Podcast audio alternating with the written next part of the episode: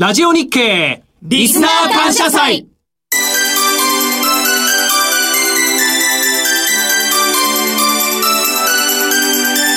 ザ・マネー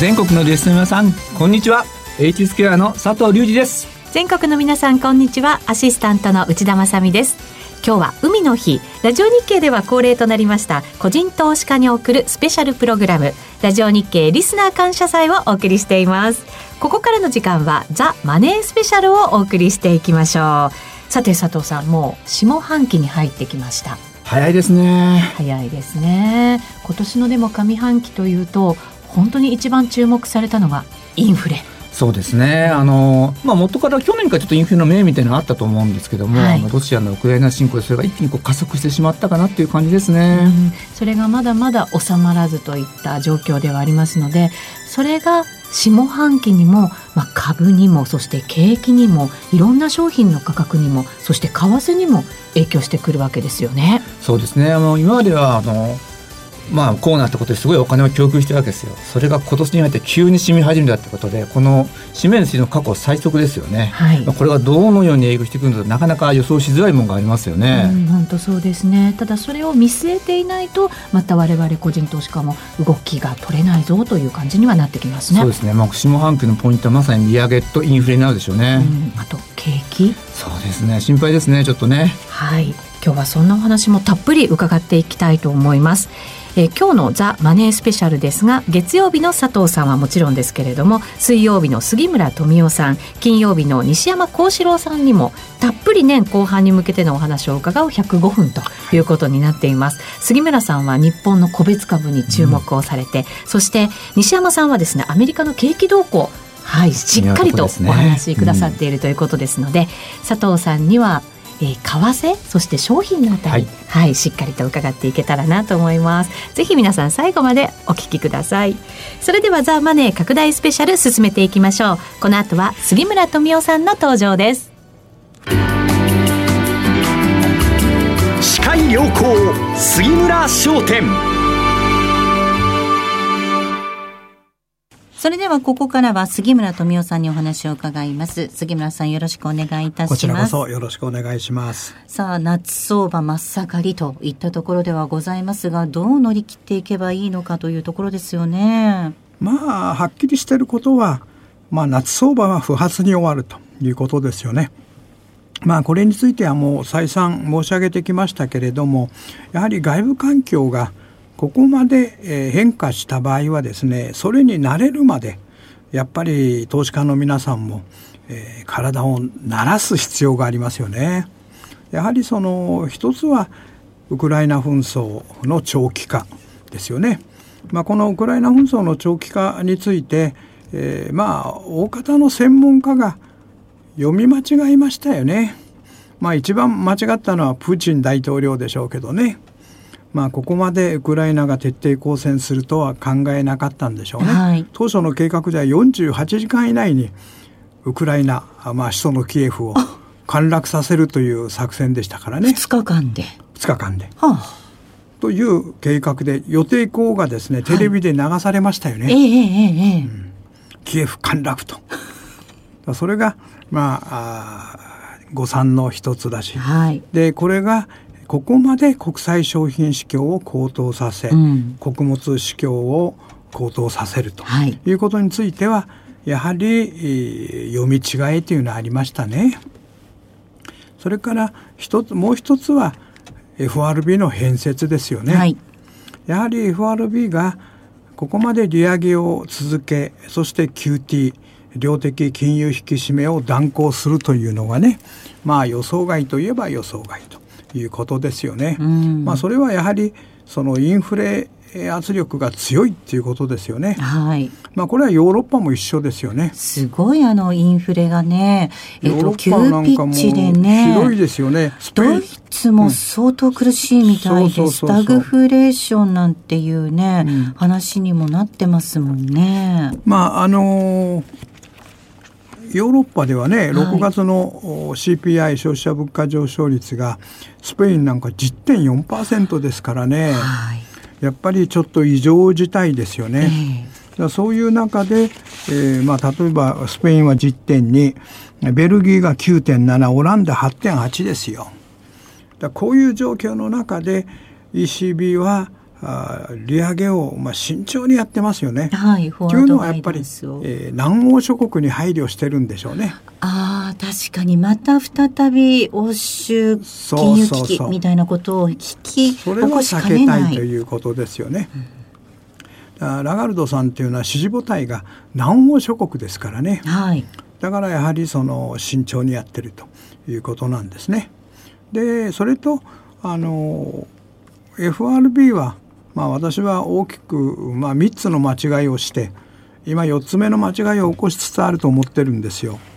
で1つ目はもう昨年の2月にですね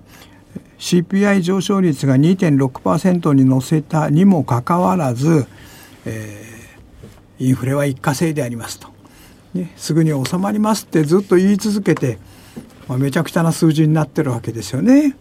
まあ、3月は8.5そして4月は8.3で5月は8.6と異常ですよね。で実はその CPI の上昇率が8%を超えた局面っていうのは1950年以降今回含めて4回しかないんですよね。ですからまあ明らかに異常な状況になっているということですよね。ちなみに過去の、まあ、3回というのは1回目は1951年ですよ。はい、朝鮮戦争の最中です、ね。それから2回目が1974年。第四次中東戦争ですよ、はい、まあ、日本では第一次オイルショックと言ってますけどね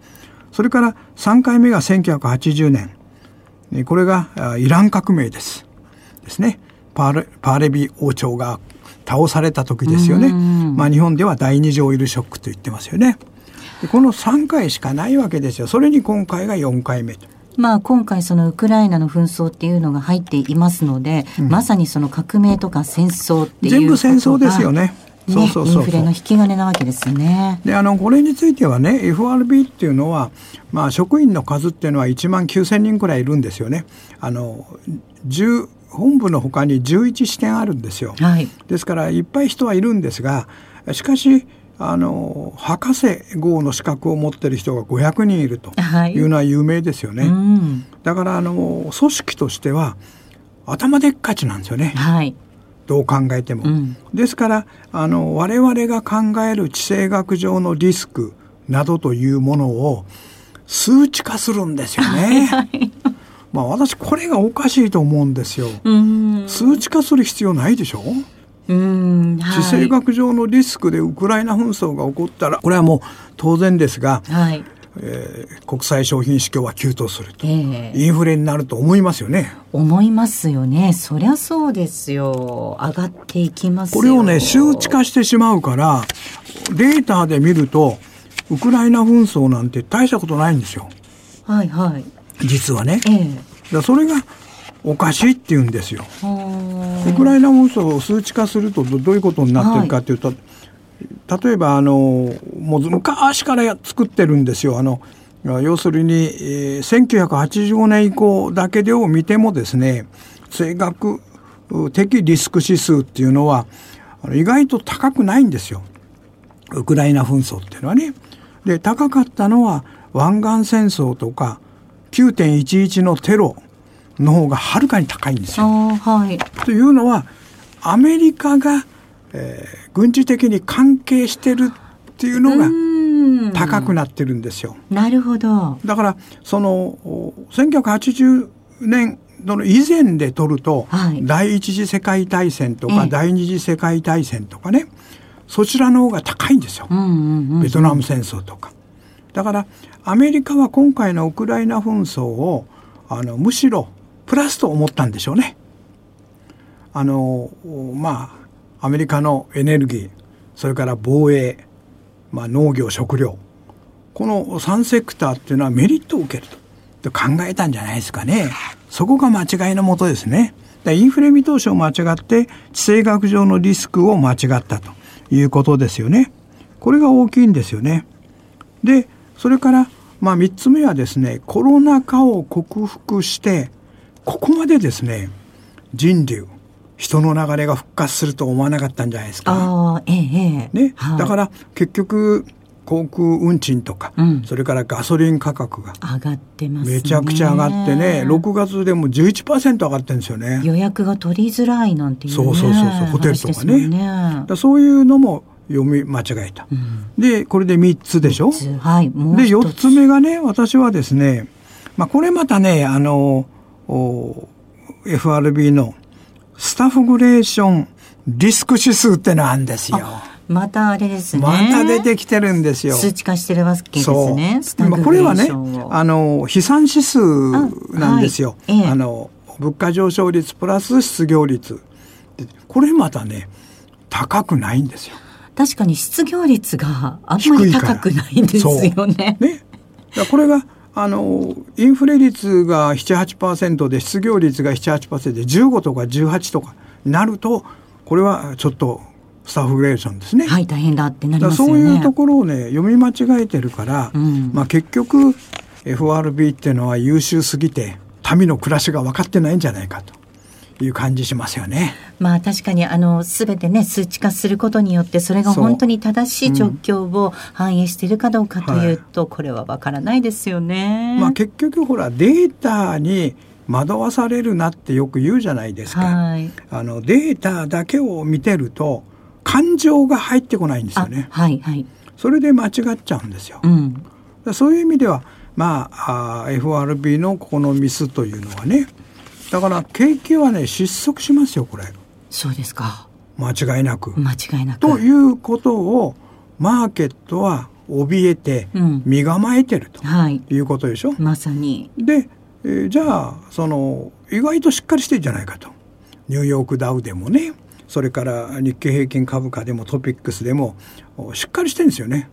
でそれはなぜかっていうとあの市場参加者が少ない中であのいわゆる一握りのヘッジファンドとか投機筋が先物を煽ったり売り叩いたりしてるんですね。だからボラティリティが非常に高いんですよ。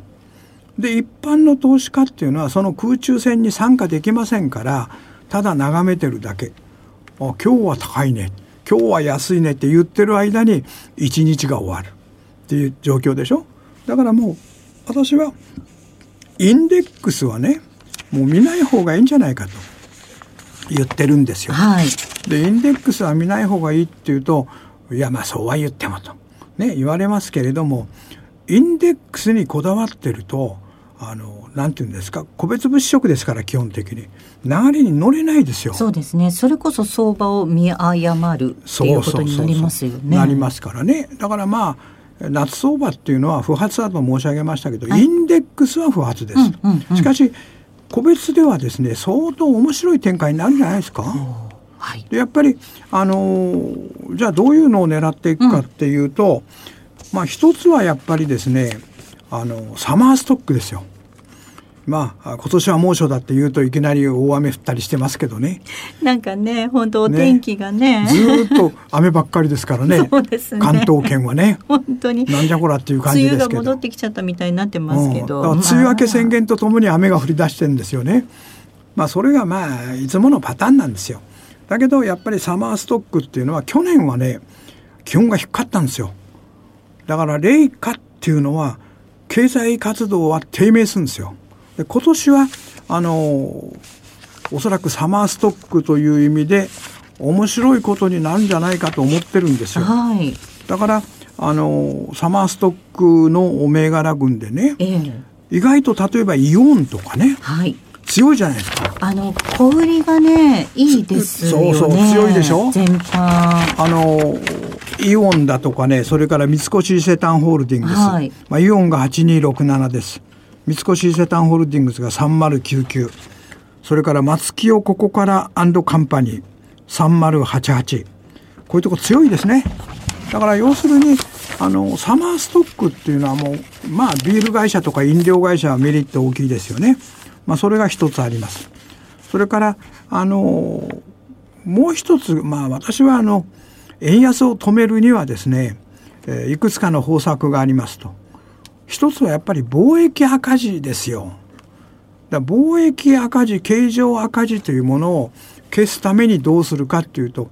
まあ国論が二分してますから言いたくはないんですがあの原発再稼働ですよ。日本のあの貿易額の輸入額の25%が鉱物性燃料なんですよ。4分の1占めてる。占めてるんですよ。うん、これをね減らせばあの貿易黒字になるんですよ。そうですね。そうするとね円安止められるでしょ？えー、そのためにやっぱり原発再稼働が必要じゃないかと思うんですね。うん、日本には33基の原発があるんだけど実際今動いてるのは4基しかないんですよね。動いてないんですよもったいない高値のむされ。まあ国論二分してますからね経験には言えないし政治家は避けて通ってます。しかしやっぱり原発再稼働というものを円安を止めるためにですよ一つは原発再稼働。もう一つはやっぱりインバウンドです。インバウンドにやっぱり期待してるところ非常に大きいんですよね。コロナショックの前の2019年にですねこうインバウンド訪日外国人数っていうのは3188万人あったんですよ。3188万人いて、えー、5兆円。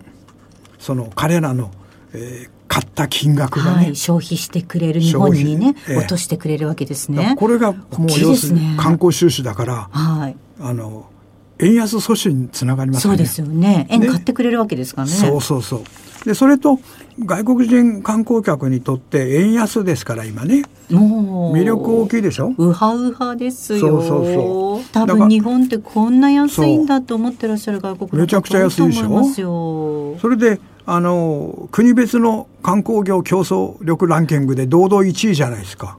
で2位がアメリカで3位がスペインで、うんはい、えー、4位がフランスなんですよね。あなんかアメリカとかスペインとかフランスといえばね、うん、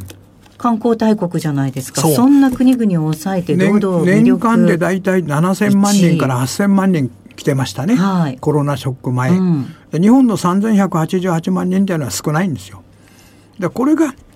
えー、期待できれば非常にいいんじゃないですか？これちょっと経験に言うのもあれかもしれませんが6000万人来てくれるとすると10兆円近くっていうことですよね。これはすごいですよ。すごいですよ、ね、10兆円になりますよね。そうですよね。だからやっぱりあの日本航空とかアナホールディングスとかね、はいうん、それから日本航空ビルディングとかありますよね。まあ日本航空が9201、アナが9202、そして日本航空ビルディングが9706です。あとまあ JR 東海、JR 東日本、JR 各社ですね、9020、9022といったところと、あと、やっぱり、えー、まあ先ほどちょっと言いました松木をここからカンパニー、カンパニーなんかも入ってきますよね。それからやっぱりオリエンタルランドですね、はい、4661。こういうのは出てきますよね。だからまあやっぱり、その、イ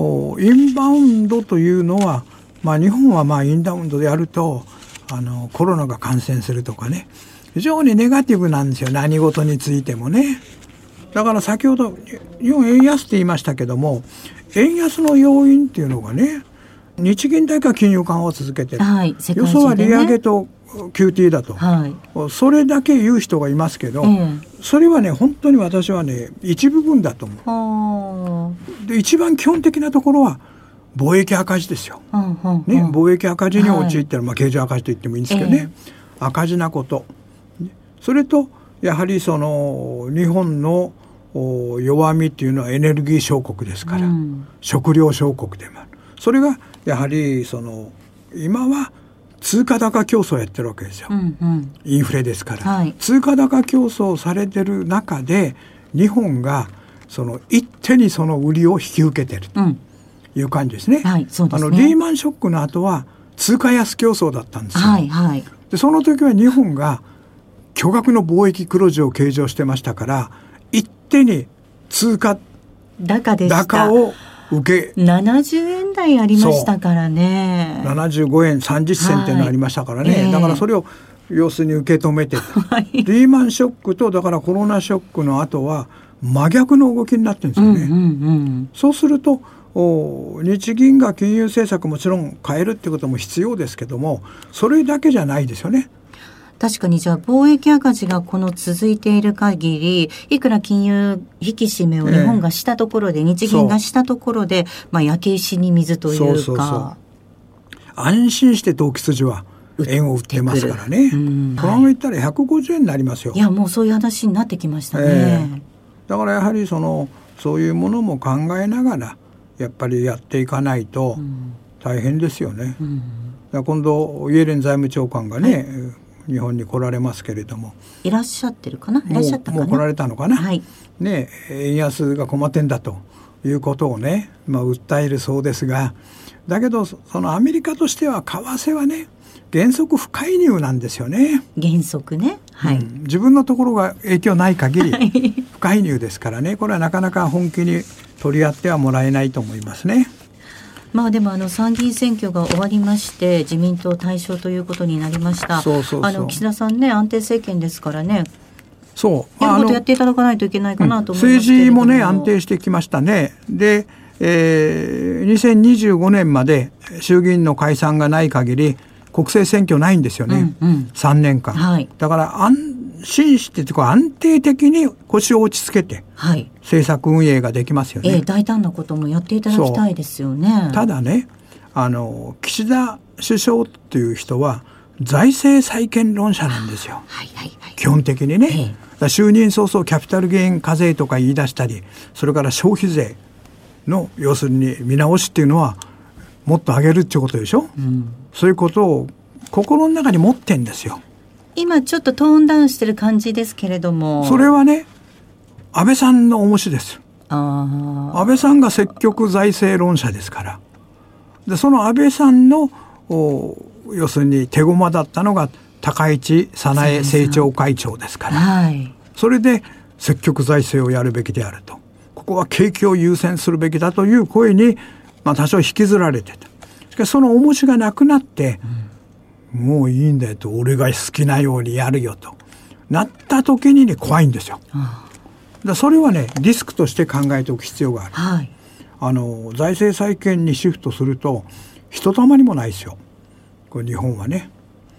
だそういうのがまあいろいろ為替に現れてるんですよ。そっかそういうのも、ね、為替は含みつつ動いているっていうところがあるのかもしれないですね。そうですね。まあそういう中でもう一つの切り口としてね、まあ、16月相場がまあ終わりました前半相場がねあの前半相場の総括という意味であのどんな銘柄が買われてどんな銘柄が売られたかっていうのをチェックするのは重要です。はいでまあね、えー、海の日ですからお休みですから3連休の最後ではありますが、はい、まあ、じっくりねあのチェックするの必要ですよ。例えば、えー、値下がり率ランキングということで言うとあのプライム市場の値下がり率ランキング16ですよ。トップがね IR ジャパンホールディングスなんですよ。はい、これはもうトップの値下がり率です。はい、それからネットプロテクションズホールディングスね。それから SRE ホールディングス、ラクスル、メルカリ、サンサン、ベネフィットワン、インフォマート、メディアドゥとか、こういうのがね、上位の、まあ、いわゆる IT 系ですよね。あの IT 系がやっぱり下がってるんですよ。で、これが下がった銘柄は、あの、リバウンドするんですよ。だから、まあ、この中で、えー、例えば SRE ホールディングスなんかは面白いかもしれませんね。リサイクルの会社ですからね。まあ、昔のあの、リバーホールディングスと、竹営が一緒になった会社ですよね。2980です。こういうのは良くなっていくんじゃないですか？それからベネフィットワン。これも6割以上下げましたけれども、下げ止まったような感じですね。はい、このベネフィットワンもね。うんこれはまあプライムです。それからあスタンダードで一番下がったのはプレイド、はい、それからプレミアアンチエイジング、はい、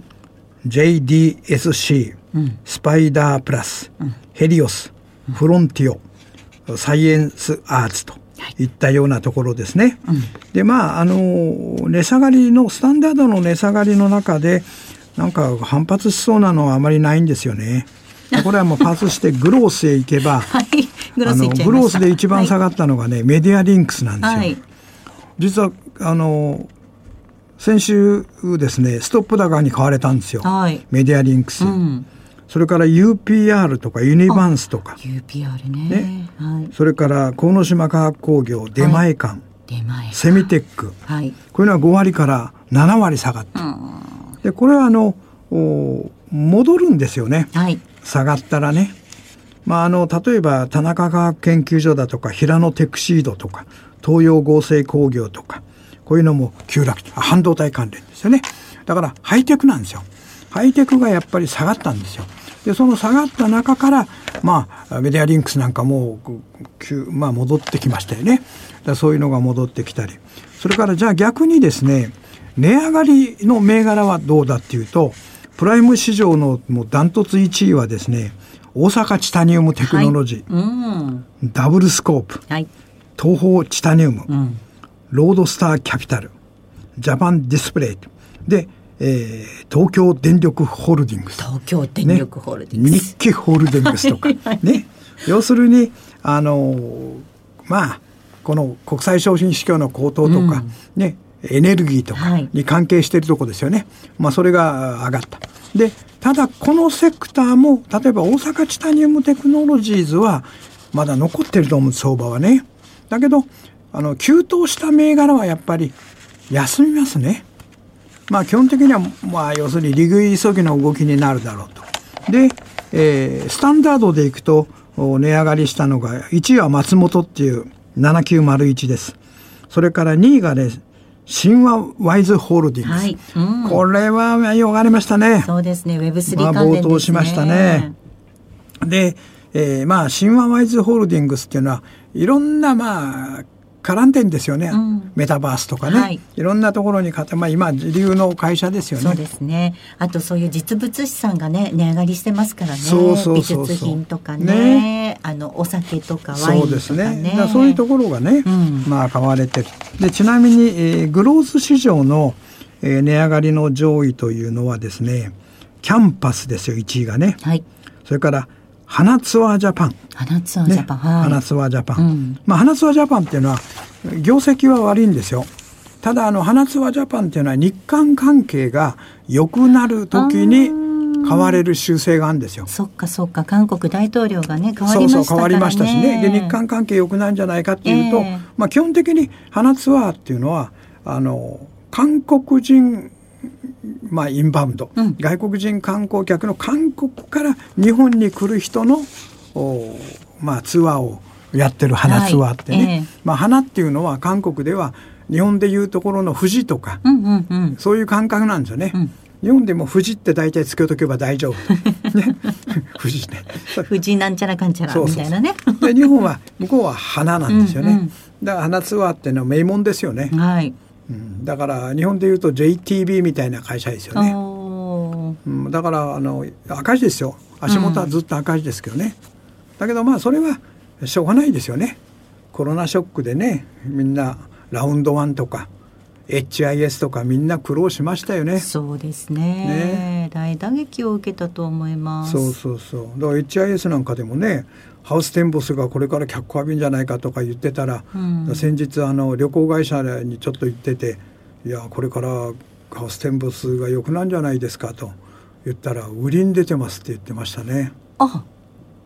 うん、あれ？HIS あそこそこ手放すんですかね。とともう業界では言われてるって言うんですよ。はいはい。へえと思って確認してませんけどね。えー、まあ、HIS に電話してねお宅売るんですかって言ったってねあなた誰ですかって言われますもんね。さあ杉村さんその年後半に向けての投資家さんへのメッセージ、お願いいたします。基本的にねあの森を見ず清見じゃないんですが格論勝負です。総論は語るなと。もうインデックスはねもう捨てていっていいと思うんです、はいで個別銘柄をね先ほど来申し上げた、まあ、インバウンド関連とかサマーストックとかそれから大きく値下がりした銘柄の突っ込み買いを敢行するとかいうことですよね。だから日本 M&A センターホールディングスなんかでもまあ昨日の11月の高値から3分の1まで売られたんですけどもあの業績は絶好調なんですよね、はいえー、で不祥事の影響で売られたんですけども、えー、やっぱり戻りますよね、うん、こういうものはね。まあ、そういう相場っていうのが、まあ、引き続いてね、まあ、猛暑に負けるなと頑張れと、ね、頑張れ投資家ということでしょ。本当に猛暑に負けないでね、あの、こう、森を、森を見ないで木を見て、いい銘柄探していきたいなと思いますけど、えっと、テーマ的には、まあ、先ほどお話しいただいたサマーストックだったり、インバウンドだったりっていうところですけど、うん、ハイテク、これはやっぱりちょっと年後半きついですかね。まあ、そうですね。あと、やっぱり夏っていうのはお化けが出ますから、お化けバイオね、バイオ、うん。バイオちょっと盛り上がってますもんね。そうでしょう。3バイオとかね、めちゃくちゃ強いですね。創生グループなんかでも高値から半値の水準にありますから、まあ、創生グループ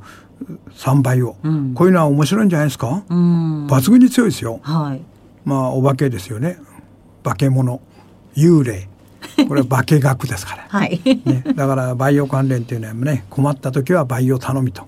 いう感じですよね。うんまあ本当に個別攻めていっていくつかねいろいろ皆さんもその3連休の中で探していただきたいなと思いますけれども、はいね、まああの外部環境ばっかりは本当自分たちではどうしようもできないっていうところがありますからね。ありますからね。ただまあ世界の中でね先進国の中で日本の政治が一番安定してますからね。うんこれはやっぱり外国人でも評価してくると思うんですよね。はい。まあ安倍さんが亡くなったのは非常に痛手ですけども。そうですね。まあねエリザベス女王でも弔意を表明したりね。はい。すごいですね。いやあの海外からのねね評価っていうのが改めてっていうところがありますよね。ねまあ結構あのプーチン大統領とか習近平さんとかね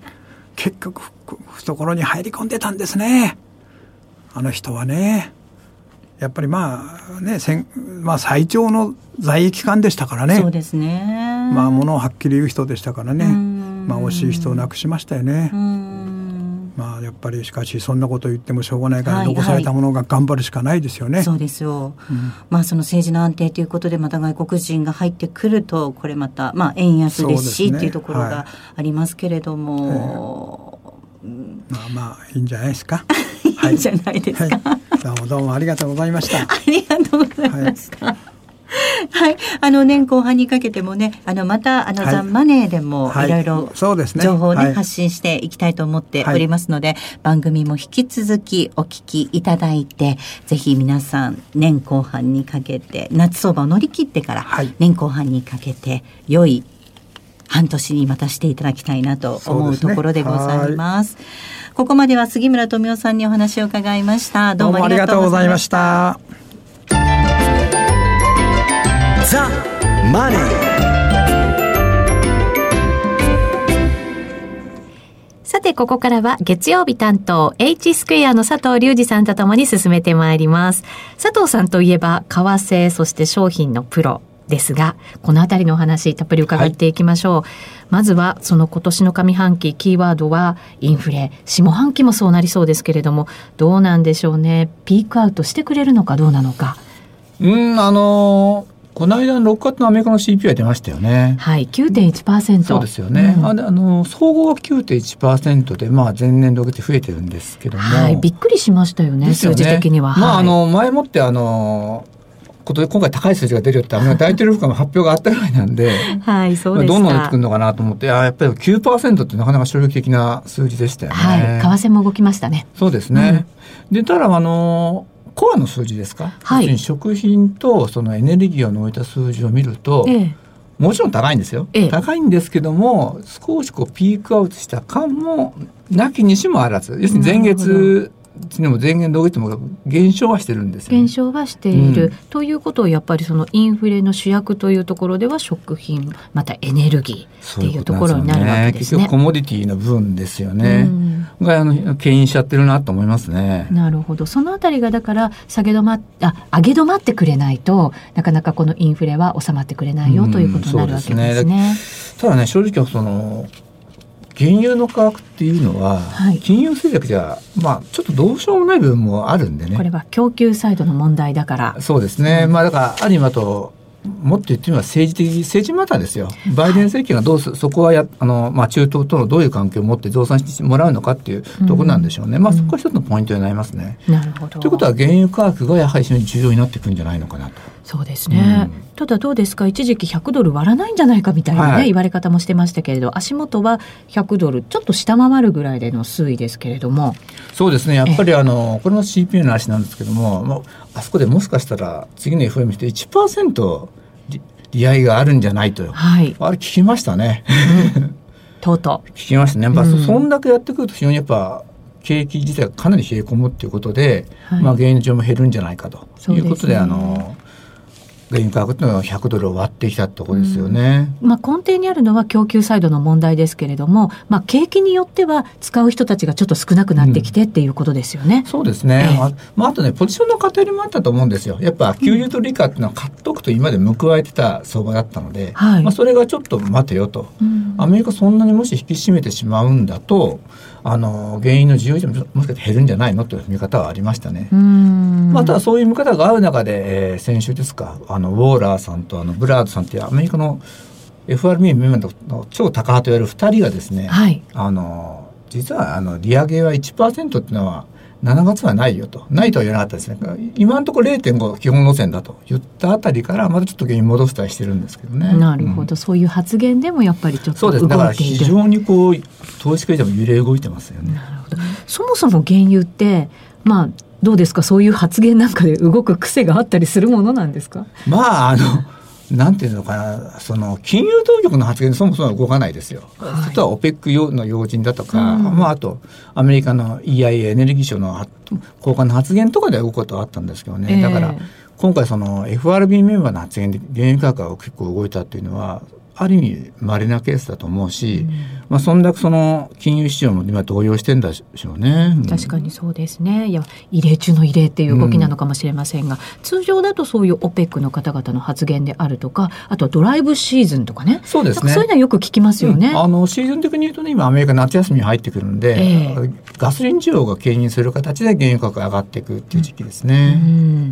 あとはどうですか？備蓄の量なんかもね、うん、あのいつもは材料視されると思うんですけど、まあ、随分減ってますよね。これは放出してますからね。今ね。であの原油に対しすると年あ年間でか日量1億バレルいるんですよ。でそれがロシアの今回出てこなくなってるってことでこれが300万バレルだから3%減ってる大体ざっくり考えていただくといいと思うんですよね。はい、これをどう穴埋めするかっていうところでその備蓄を放出したいとかあと、まあ、これ世界中に確か備蓄の話しましたよね。あの日本にも要請があったしまあ、それであの補おうとしてるんですけどもなかなかこう思ったほどは出てこないっていう感じですかね、うん。うん、どうでしょうか？年後半この原油の動き佐藤さんどんなふうに見てますか、まあ、その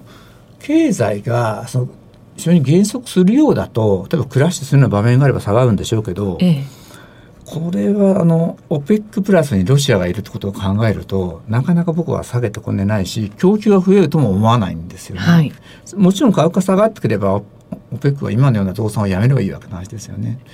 だからそうなってくるとなかなか難しいんじゃないのかなと思います、高止まりはするんじゃないですか。産油国にとっても値段はあんまり下げたくないよというのが本音。そうですね、うん、どうしてもその部分でこのアメリカはこのじゃあ非常にこにサウジアラビアにこう別体というか、まあ、かつてのようなこう蜜月のような環境を築けるならば変わってくると思うんですけど、はい、でもサウジはそのアメリカとの関係はもう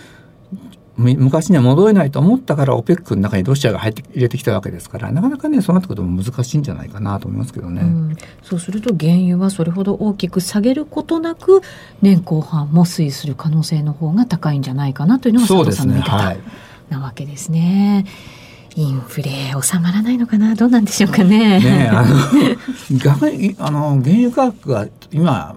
直近の92度ぐらい下がった番があると思うんですけどこれがもし80度台とかに入ってくると、はい、だとおそらくそれ以上に株価下がっちゃうんじゃないですか。あそうですか。あの要するに経済経済を冷え込ませるっていうことから原因が下がってるわけですから同じ流脱するならば、株も下がりますよね。で先ほどそのウォーラーさんとか、えー、あのブラードさんが1%の利上げが今のところないよって言った発言で為替、為替もそうでしたけど、株も原因も戻しましたよね。だから結局要因はその経済をどこまで引き込ま引きせるかここ次第なんだと思うんですよね。なるほど。ここからはだから景気をしっかり見ていかなきゃいけない、ね、経済の状況ということになるわけですね、うん、ポイントが。そうするとその景気の悪化を随分織り込んでるなというのはどうですか？どうはそうですね。これはね、えー、あの景気のアメリカの景気というよりも。中国ですね。中国、うん、でどうっても半分ぐらいは中国需要なんですよ。これやっぱり主力はもう中国なんですね。そうですね。うん。あのー、そういうことをあの中国ってあのー、この間不動産の恒大集団のものであったと思うんですけど、はい、ああいうことかっていうのインフラ投資を一時期今やめてたわけですよね。不動産系の投資を非常に抑えてたんですけども、いよいよもうこれをやってくるっていう話に今なってるんででどこまで戻すかなっていう形だじゃないですかね。ただ銅はねなかなかね あのそうは言っても中国今、えー、若年層の中国が20%超えてますよね、はい、でそこでどんどんインフラ投資が本当にやっていけるのかなっていう気もちょっとするんであのー、ちょっと時間かかるんじゃないですか、うん、最近その地方経済の方の失速もかなり問題視を、ね、されてますけどね。この辺りがどう出てくるかというところですね。そして、まあ、エネルギープラス食品の動きというのも、はい、このインフレにかなり関わってくると思いますけれど、うん、食品も一時期ものすごいやっぱりこう小麦であるとか大豆であるとか、もうすべてのものが上がったんじゃないかっていうぐらいダイナミックな動きしてましたよね。今どうなんですか？すね、小麦あのロシアのウクライナ侵攻があった時にもあのウクライナって小麦の大生産地なんで、はい、あの供給が不足するってことで、あのすごい入ってるんです。通常だって8ドルぐらいの取引だったんですけど、この時確か10 4ドルぐらいまで上がったんですよね。倍近くまではいった。ね、はい。ありましたよね。でもそもそも今年って小麦って確か豊作なんていう予想が出てたんですよ。あってことは本当だったら値段は下がる。うん、そうなんです。はい。でやはりこう徐々にこう例えばなんていうのかな冬小麦って冬に出てくる小麦が生産が順調だったりしたこともあって、ええ、今小麦ってまたね7ドルぐらいも7ドル後半8ドル前後に落ちてきてて。じゃあ通常ぐらいに行ってこい的な感じですか？そうですね。あの、はい、ロシアが侵攻する前の価格に大体戻ってきてると思っていただけるといいんじゃないですかね。それは豊作だから？そうですね。あの、豊作っていうのと、あと皆さん穀物っていうと、はい、例えば大豆とかコーンとかに想像すると思うんですけど、ね、それに比べて、えあの生産の地域も広いんですよね。小麦は？小麦の方が。どこでも変なし日本でも作ってますから。おまあ量はそんなにね、うん、多くなかったとしても。小麦の方が生産しやすいっていうのがあってまあそういう意味ではあのなんていうのかな。コーンとか大豆に比べると比較的供給が安定しやすいですよね、うん、しかも今冬小麦って言いましたけど、はい、やっぱりこうそのな季節あまり問わずなんかこう何毛作みたいなできたりするものなんですか？二毛作ができる。二毛作ができる。はい。できるんですね。それは大きいですよね、うん、そうするとじゃあ常にあの価格はまあ安定した感じで。まあ、もちろん取れる年取れない年っていうのはあると思いますけど、はい、そんなに大きく動く場面って少ないんですか？そうですあのまあ比較的大豆コーンに比べて安定してます安定してるそもそも小麦ってパンに使いますよね、使います。主食なんですよ。だから日本人ってお米と一緒なんで、うん、主食に使える穀物っていうのは基本的にいろんなところで比較的栽培できるもんじゃないと世界の主食にはなれないので。そうですね。パンだったりあとパスタだったりとかね。そうですよね。そうですよね、うん。まあ、そういう意味ではねいろんなところで取れるっていうのは特徴ですよね一つのね、うん、それはだから天候とかそういうことで常に動くものでもあるってことですか？もうちょっとですね、うん、天候でもいろいろ動くんですけども、はい、そのまあ、主食ってことがあっていろんな地域で作ってる例えば、まあ、アメリカでも作ってるしロシアでも作るしウクライナでも作るし南米でも作ってるんで、はい、あのなんていうのかな比較的そのじゃあここの地域ダメだったじゃあこっちか代替も比較的聞きやすい。なるほどだからまあマーケットもかなり大きくて比較的安定して、ねうん、まあここがかなり値段がこうアップダウンしたらちょっと暴動になるかもしれませんもんね。ね小麦っていうのは普段だったらその大豆とかコーンなんかより安定しやすいかなと思いますけどね。どじゃあ本当にこのあの去年からの動きっていうのは異例中の異例の動きだったんですね小麦にとっては。そうですねだから大体5ドルとか4ドルぐらいだったんですよ昔はね。だから2021年ぐらいかこうちょっと上がってきてんなっていうのはあったんですよ天候不良があったりしてて。えーあと、まあ、人口が増えたりとかそういうのもあってちょっと上がってきてるなとは思っていたんですけども、はい、そのウクライナの件で随分この跳ねてしまったなと。だ確かだ価格水準でいうとちょっと2ドルぐらい上がったイメージかな。2ドルか3ドル上がったイメージはありますね、うん、まあ、人口が増えてるっていうのも上がった一つのまあ理由なんでしょうね、はい、ただこれ行ってこいにまあほぼなって、はい、このまま落ち着いていくっていう感じなんですか？そうですね。あの小麦に関して言うとあの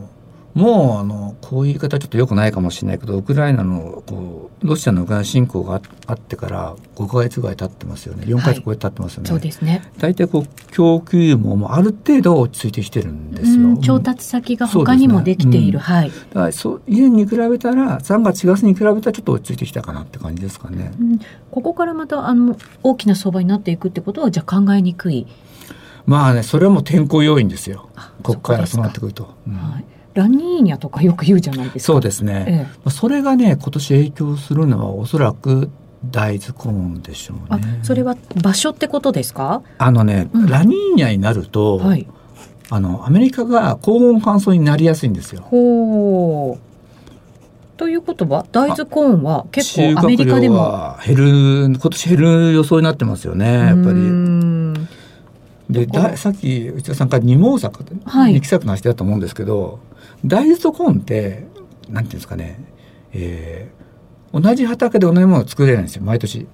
え？場所変えて作るんですか？えっとですこれはですねコーンってこのコーンの根っこを根付かせるのにリン系の肥料を使うんですよ。リンよ。リン。リン。はい。これリン系の肥料って実は土土壌に栄養がある、当たるんですけども、行き過ぎちゃって、うん、あのー、これが川とか流れて公害の問題になるんですんですよ。だから一回その林系の肥料をいっぱいまいた農場っていうのは、今度はあまり肥料を使わなくて大豆をやるんですね。だから1年ごとにコーン大豆、コーン大豆っていうふうにその農地を使っていかないと、えその、コーンコーンコーンってやって、この肥料がたまり、あの、なんていうの肥料がたまりすぎたそのそう土壌が土壌が悪くなっちゃって、はい、しかも公害に問題にもなるんで、はい、だから今年はどっちかとそのコーンの、あの、作付け面積を減らしてるんですよ。ということは、去年コーンをいっぱい作って今年は大豆が増えますよってことなんですよ。はい、なるほど、はい。え、それだったら相場的には、やっぱりコーンと大豆ってなんかこう、違う動きしそうですけどね。そうですね。えー、あの、特にね、今年はだからコーンもしか高いかなと思っていて、うんはい、で、今食物由来のガソリンってわかりますかね？実は E の10、まあ、日本で E の15っつってこの今ガソリン原油の話で高くなってますよねって話したと思うんですけども一時5ドルを超えてきたんですよ。はい、でねガソリンにその食物由来コーン由来のアルコールを入れるって、うん、E15, E15 ってのがあるんですけど、はい、これを15%入れることによって大体ねガロンあたり10セントが安くなるんです。そういうまあガソリンがあるんですけども、えー、でこれってねあの高温要するに気温が高い時はあの高化学スモッグ発生しやすくなるんで、うん、えっ、ー、とね夏の間4から8月ぐらいかな販売停止するんですよ。アメリカ。コーンが入ったものを、うん、要するに普通の原油から取ったものだけを使う。不思議ですね。植物から作ってるからなんかそんなあんまり体に良くないものが発生するとか思わないじゃないですか。そうなんですよね。違うんですね。違うんです。でも今年はこのあまりのガソリンの価格高すぎたんで、えー、まあ、バイデンさんこれ夏も売っていいよと。あらら。そうですか。ということはそのその需要のためのコーンも必要なわけですよ。はい。やっぱりそう考えるとコーンっていうのは高止まりしやすいかもしれないなと思います、もともと今年高くなりやすいよって言われてたところにもっと必要性があるものが入ってきて、うん、ってことは高いまま、うん、なかなか下がらないぞ。そうですね、はあ、そうすると足元のコーンっていうのはあれですか小麦とは全然違う動きしてるっていう感じなんですか？そうですね。あのコーンに関して言うと高止まり10一回一回落ちてくるんですけど、きたんですけど、そこからまた戻って高止まりって方に覚えた方がいいですかね。今16度ぐらいだと思うんですよね。なるほど。やっぱり同じその、まあ、食べ物のところ、はい、でも全然違うんですね動きが、ね、そうですね。でコーンってこれあの皆さんなんかトウモロコシって普通にしょ食べるイメージがあると思うんですけど食卓に並ぶっていうイメージだと思うんだけどこれアメリカでいうコーンってのはあの燃料だってあの飼料飼料なんですよ。ですよね。ってことは何が起きるかとこの値段が上がってるってことは今度鶏の値段鶏肉とか豚肉牛肉の値段も上がるってことなんでいやそれ大変ですアメリカだってお肉いっぱい、まあ、世界的にね、ね、牛肉も食べるしあと中国なんか豚肉中心で、うん、そこの値段が上がっちゃうとやっぱり豚肉もすごく高くなるんですもんね。そうですねだからこの穀物の値段が高いってことはやっぱりなんていうのかな全体的に見てもインフレには傾向が続く。だから一番最初に話した食あの消費者物価でもコアの部分、はい、要するに食物とエネルギーはどういった部分っていうのはちょっと下がってきたよねと。でも全体は上がってるよねってはまさにこういうことだと思うんですね。エネルギー。がの価格は上がってるし穀物も上がってると。なるほど。そうするとなかなか下がりにくいのかなと思います、ね、そうですね。コアの部分ですよ。コア以外のところですね。総合とですね。はい。でだからエネルギーと食品っていうところですけれど、うん、今伺った中では原油エネルギーこれは高止まりするだろう、はい、で食品の中でもやっぱり小麦はちょっとまあ行ってこいになりかけてますけど、うん、それでも今までの値段よりはちょっと高いところで推移していてで、ねはい、でトウモロコシに関してはまあ、高止まりそうですね。そういう形しているんじゃないかなっていうことですね、うん、もう一つ大豆もあるんですけどいかがですか？大豆も、あの確かに今年は大豆の作付け増えてはいるんですけどもそうは言ってもやはり高いですよね。大豆も高い、うん、大豆16すみません。16度ですね。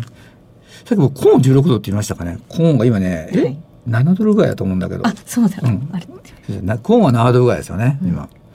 だから、あのー、そうだね、コーンも大豆高止まりかな、そしてどっちかとその傾向強いでしょうね。うなるほど。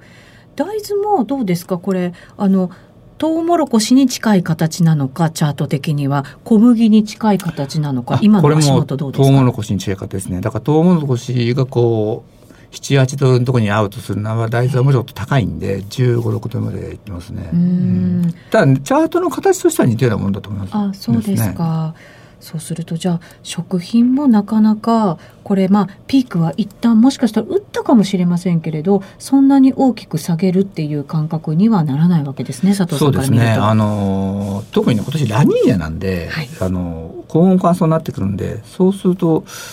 あのなかなか下がりにくいんですよね。うん、で今のところ作付けとか見てたら去年と同じぐらいでは進んではいるんですけどこれからですよね。はい、これからあの夏の収穫期前にあのハリケーンとかトーネードが来るんでその辺がどうなるかでしょうね。うんこの辺りっていうのはそのウクライナとロシアの問題が落ち着いたとするならばですよ、はい、まあどうでしょうねちょっとずつ落ち着くというふうに見た方がいいのかどうなのか。うんとねどうだろうでもコーン例えばコーンっていうのは去年の夏もちょっと天候悪い時があってその時も7度台ここまで上がってるんですよ、うん、だからそのロシアのウクライナ侵攻合うなしにかかわらず高いことは高いんですよね、うん、だからこれに関して言ってもそれまではコーン大体4ドルぐらいなんですよなるほど。で4ドルが今大体倍ぐらいまで高いところだと倍ぐらいまでいくんでここっちもそうですね。大体3ドルから4ドルこう価格水準がボンって上がってきちゃったなって感じですかね。なるほど。っていうことはこのまあ食品の部分っていうのはじわじわじわじわちょっとずつやっぱり上がる傾向にもともとはあったっていうことなんですね。まあ、そうですね。あのまあ日本だとおかしいんですけどそもそもがもともとがインフレアメリカだったので、はい、あのその化学治療とかも高いんですよね、うん。まあ、上がってきたのがありますよね。あのその化学治療が高いっていうことであのちっちゃい農園はもう大きいところに売却してるとかって話もありますからね。なるほど、そうすると下がりにくいよ。そうですね、まあ今の価格がずっと続くってわけではないんでしょうけれども今までのものに戻るっていうのもなかなか考えにくい、うん、そうですね。2020年前ぐらいだったら例えばコーンだったら4ドル超えたらお高いねって言ってたんですけど、うんはい、今そうですねその5ドルぐらいに落ちたらあよかったねですからね全然価格水準変わっちゃいましたよね、うん、確かにそうですね。なんとなくこう商品のその相場のイメージができたような、そんな気もしますね最後に為替の動きも伺っておきたいと思いますけれども、はい、ドル円に関しては139円台に乗せて、はい、そしてユーロドルはパリティをというところなので、ね、この2つの通貨ねやっぱりちょっと先行きも含めて、うん、はい教えていただければと思いますが、まあ、ドル円に関して言うとあのー日銀はもう打つ手なしですよね正直言って。うん、でこの間イエレンさんが介入っていうのは非常に異例なケースだと。で確かに日本から見たらこの円安の進み方って異例かもしれないけどもアメリカから見たらドル高ですよね。はい、で日本のインフインフレになったってのはわずか2%ですよ。アメリカは9%でしょ。はい、それがドル高じゃないと困るんですよアメリカは。要するにドル高によってそのインフレを少しでもファイナンスしたいわけですから、そうですね。そのアメリカが協調介入などあるわけはまずないです。で日本がもし日銀ができたら単独介入なんですけど単独介入やっても協調介入がその先にないって分かってるんだったら足元になりますよねそのもし介入でボンって一瞬でも円高へ行くんだったらそこはまたそのドルにとっての買い場になってしまうという繰り返しでしょうね。うん、介入できる金額も限度があると、ね、そうですね。はい、あの外貨準備があるんで、えー、そこを取り崩していくんですけどね。まあでもそこだからそこに手をつけてしまうとその外貨準備が今度見見られてくるわけですから、はい、日銀どこまで頑張れるの当然出てくるわけですよ。あの昔のあのイングランド銀行との介入合戦の時みたいにねだからそのその意味でも日銀は介入はしたくないでしょうね。うん、そうですよねしかもあのアメリカはその需要の高まりがあって利上げもちろんしてますけれども、うん、日本の場合はそこまで需要が高まってるのかって言われるとそんなことはないわけですよね。もう日本の場合は明らかにコストプッシュのインフレじゃないですか。はい、だからそのこの状況の中でそのなんていうのかな日本のインフレって日本独自の問題があるからこのずっと抑えられたわけでしょ。でこの中でその介入してうんぬんってなかなか難しいと思いますけどね。うん、そうですねまたあの中小企業なんかもなかなかねやっぱりコロナでも苦しんだところもありますから、うん、今もし利上げに踏み切ったとしたらなかなかちょっと厳しくなっちゃうぞっていう状況もありますよね。そうですね、まあ、住宅ローン金利も上がってきてるし、えー、まあだからその10年債のところ今0.25、0.35まで広げるとか、まあ、そのぐらいはできるかもしれないですけどね。まあそれをやったけどもアナウンス効果っていうのがあるんで一時的には効くと思いますけどね。ズバリ年後半佐藤さんドル円どこまでいくと思いますか？すごい難しい質問しますね。はい、これが聞きたい。145円ぐらいあるんじゃないですか？145円、うん、はい。それぐらいの買いが今しっかり入ってきちゃってるってことですね。そうですね。なかなかあの例えば高値からこう2、3円は落ちることはあると思うんですけど、それ以上ってなかなかいかないですよね。はい、でもしじゃあここから急落するケースが合うとするならば米株のなんていう急落っていうクラッシュがあった時？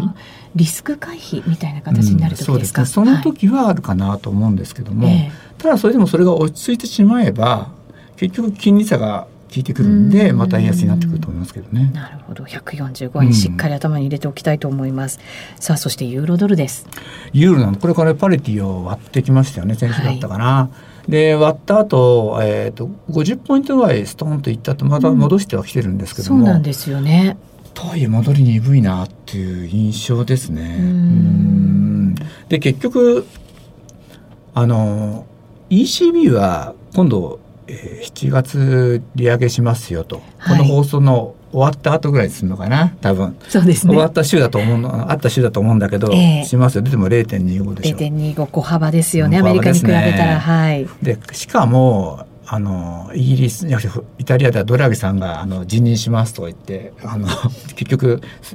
突き返されちゃったとかね政情不安もあるでしょ？ヨーロッパって。ありますね。もうあのフランスもそうですけどねいろんなところでやっぱりちょっと政治的な不安っていうのがありますよね。こう、はいふつふつしてる感じありますよね。やっぱねそうなってくると ECB はガンガン利上げってできないわけですよ。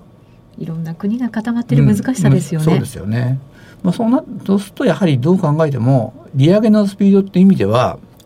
明らかに FRB の方が速いと、まあ、そういう意味そうするとやはりユーロっていうのはまだまだ下の余地があっておそらく0.9そうだな96っていうのが非常に大きいポイントだとは思うんだけど0.96ですか、うん、はい、まあ、そのぐらいまではいくんじゃないのかなと思うんですけどね。どうなんでしょうね。スピード的には本当にこう年後半でもうそれ取ってくるようなイメージですか？そうですね。僕、えーそのぐらいであると思いますね。というのはアメリカの利上げ自体が年今年で下手したら終わっちゃうかもしれないですよね。そうするとそこで一つなんていうのかなあの相場の流れは変わってくると思うので、はい、だから加速していくとするならば今年の年後半。うん、でアメリカのもうなんこの利上げの終わりが大体見えてきた時それが今年の、はい、そうだな秋秋じゃ早いかな冬とかなってきた時に相場の一つの転換点が来るかなと。でその時になってくるとおそらく米株も買われるんじゃないですかね。うん、なるほど本当だったらユーロ安になった時っていうのはドイツなんかはそこで復活をね、うん、していけるっていうエネルギーになってくるんでしょうけれど今年に関してはなかなかやっぱ難しいですね。うん、貿易赤字国にね、そうなんですよ。ね、そうなんですよね、輸入しなきゃいけないものがたくさんありすぎて。そうですね。えーで、まあね、まあこれ、まあドイツってこうエネルギーですよ、やっぱり。あそあそこもエネルギーの問題抱えてて、はい、いち早く原発をやめますと手を挙げてしまった。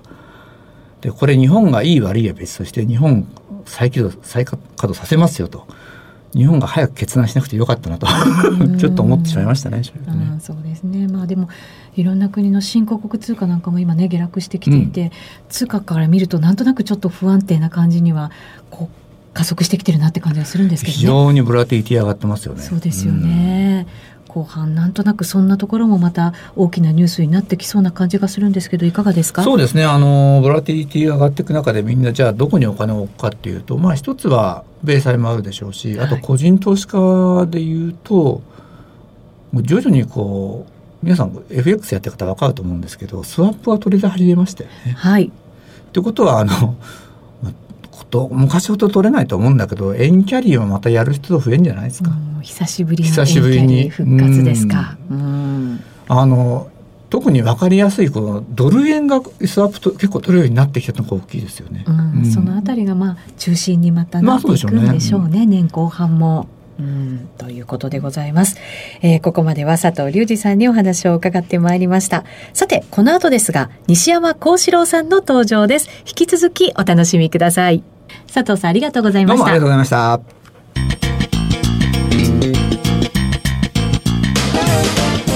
西山幸四郎のマーケットスクエアさて、ここからは金曜日担当、西山幸四郎さんと進めてまいります。アシスタントは分林です。西山さんよろしくお願いします。はい、こんにちは。よろしくお願いします。さて、もう7月の中旬、今日は7月12日ということで、ここまで年前半はやや調整が続いて、その後少し戻したかな。そうですよね。まあ株なんかね、みんなまあ今レバレッジかけて、あの、やってますんで、まあハイテクから何から全部下げちゃって、はいまあちょっとひどい相場だったなと。うん、ただまだ利上げと QT って始まったばっかりなんですよね。えー、だからちょっと前半のあれ見るとね、後半どうなるのかという気がするんですけどね。えーねここに来て、まあ世界的な景気後退懸念っていうのがちょっとくすぶり始めて。うん、だからあの、これまではね、その皆さんインフレインフレって言っとったわけですよ、はい、6月まで。で、6月のアメリカの市場が全部売りになったわけです。うん、えっと、株買ってようが債券買ってようが、そのコモディティ買ってようが全部売られちゃったはい、いわばまあ、あの、リーマンショックとかの時にそういう全部買いから全部売りへっていう動きが起こったんですけど、ええ、で、それでにわかに景気減速感っていうのは高まってね、はい、今ちょっと株が戻してるんですけど、それはね、景気がいいからとかそういう話じゃなくて、要するに利上げが早く終わるんだと。いう、まあ、まことしやかなですね、ウォール街の強気派が、まあ、流して媒体もまあ、そういう記事を書いて、で、まあ、あの、予想以上に早く、えー、利上げが終わるとい。う話でね、はい、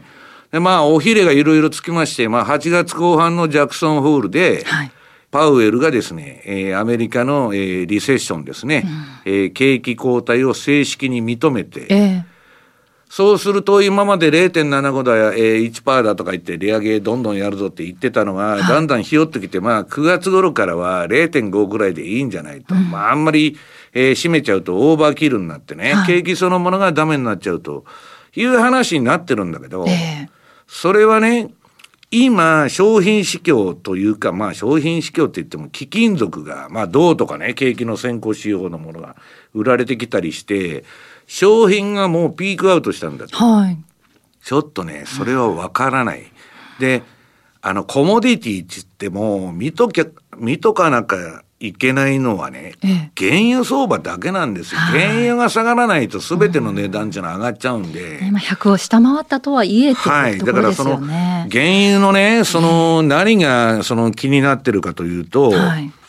あの、アメリカがね、ロシア産原油の、えー、要するに価格を勝手に決めると。はい。40ドルから60ドルのレンジにすると。うん、なこと言ったらね、ロシア生産停止しますよ。はい、そんな。100ドル超えてる原油、誰が40ドルで売るんですか。はい、そうなると、原油もね、140、50ドルに、まあ簡単な、に、まあ上昇して、まあ場合によって180とかね、うん、そのぐらいまで行ってもおかしくないと。そうなるとね、ね利上げ停止のシナリオなんていうのは飛んじゃうわけですよ。はい、かといって、今、ボルカーの時代はインフレを退治するのに、金利20%まで上げたんです。えー今そんなことでできるかって言ったらね、世界中借金だらけで、うん、せいぜいアメリカで期待インフレ率プラス50ベーシスと。まあ今のところね、3.5%ぐらいだと言われてますんで、はい、まあちょっと金利を上げることもできないと。で、上げなかったらインフレがね、本当に収まるかどうかもわかんないと。はい、まあこれはね、非常に難しい局面に来てるなと。景気後退までは織り込み出してるんですけど、はい、スタグフレーションは織り込んでないわけです。ま、みんな、商品市況もインフレもピークアウトして、うん、あれは一時的だったと。はい、ね、えー、プーチンがウクライナに入って、それでインフレになってんだと。えー、そんなん全然関係ないんですけど、実際には。だからそういうロジックで、えー、一般大衆の世界は動いてますんで、はい。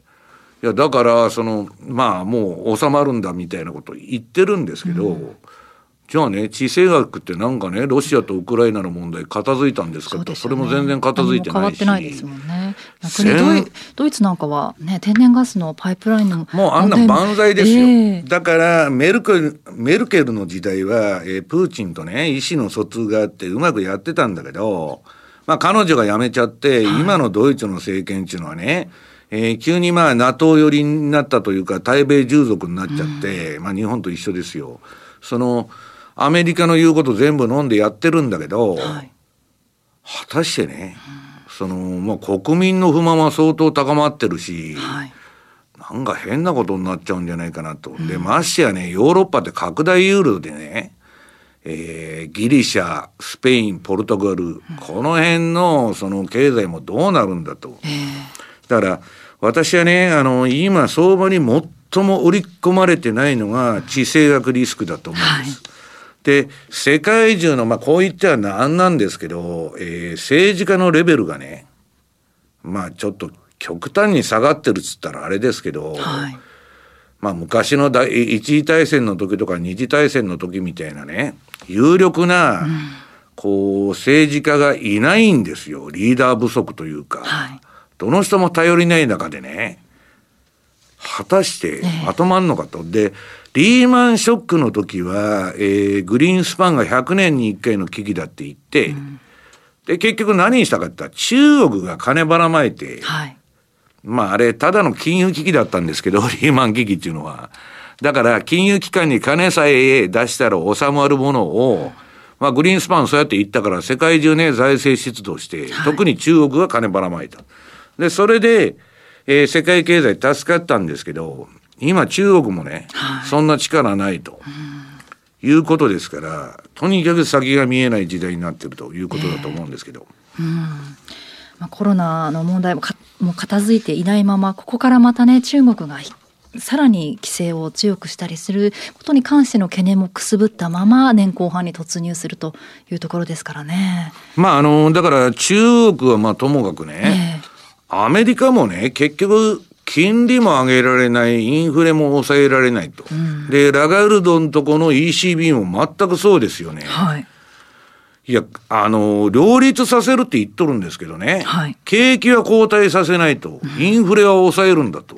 はい、なこと若林さんどうやってするんですか？なかなか難しいっていうのは。盾と矛みたいな話でしょ？当局も認めているところで。何かを達成するには二頭を追うものは何とかじゃないけど、はい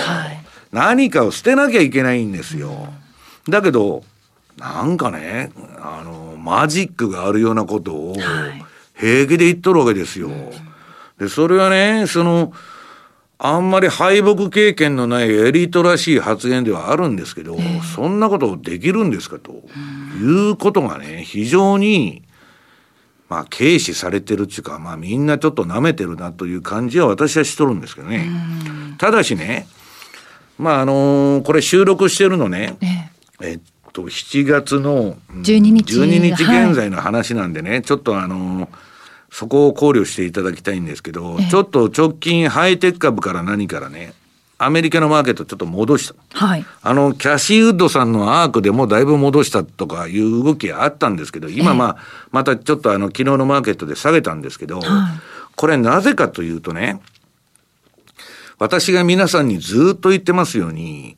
えっと、アメリカの株式市場というか、まあ、みんなあの、世界中アメリカ見て動きますんで、そうなんですけどね。アメリカの連銀のポートフォリオの、えー、総資産の量と、SP500 っていうのは連動してるわけですから、もう全く100%同じですよ。えー、で、今、量的引き締めと QT に動いてんだから、はい、株は下がって当たり前なんです。えー、で、上がったもんは下がる、あの、下がるし、下がったもん上がるっていうのは相場なんだけど、えー、まあ、あのー、面白いことにね、特にあの世間というかこの業界では株は永久に上がるもんだというようなね、うん、考え方がこの13年間ね、ただ、あの、中央銀行は金ばらまいてきて、あの、自作自演相場やっとるだけなんですけど、はい、それにもう慣れちゃって、もっと言えばグリーンスパン以来、ずっと中央銀行プット、はい、下がったら中央銀行が何とかするんだと。もうそれが体に染みついちゃって、うん、えー、株はずっと上がるもんだと。ところが資本主義というのは、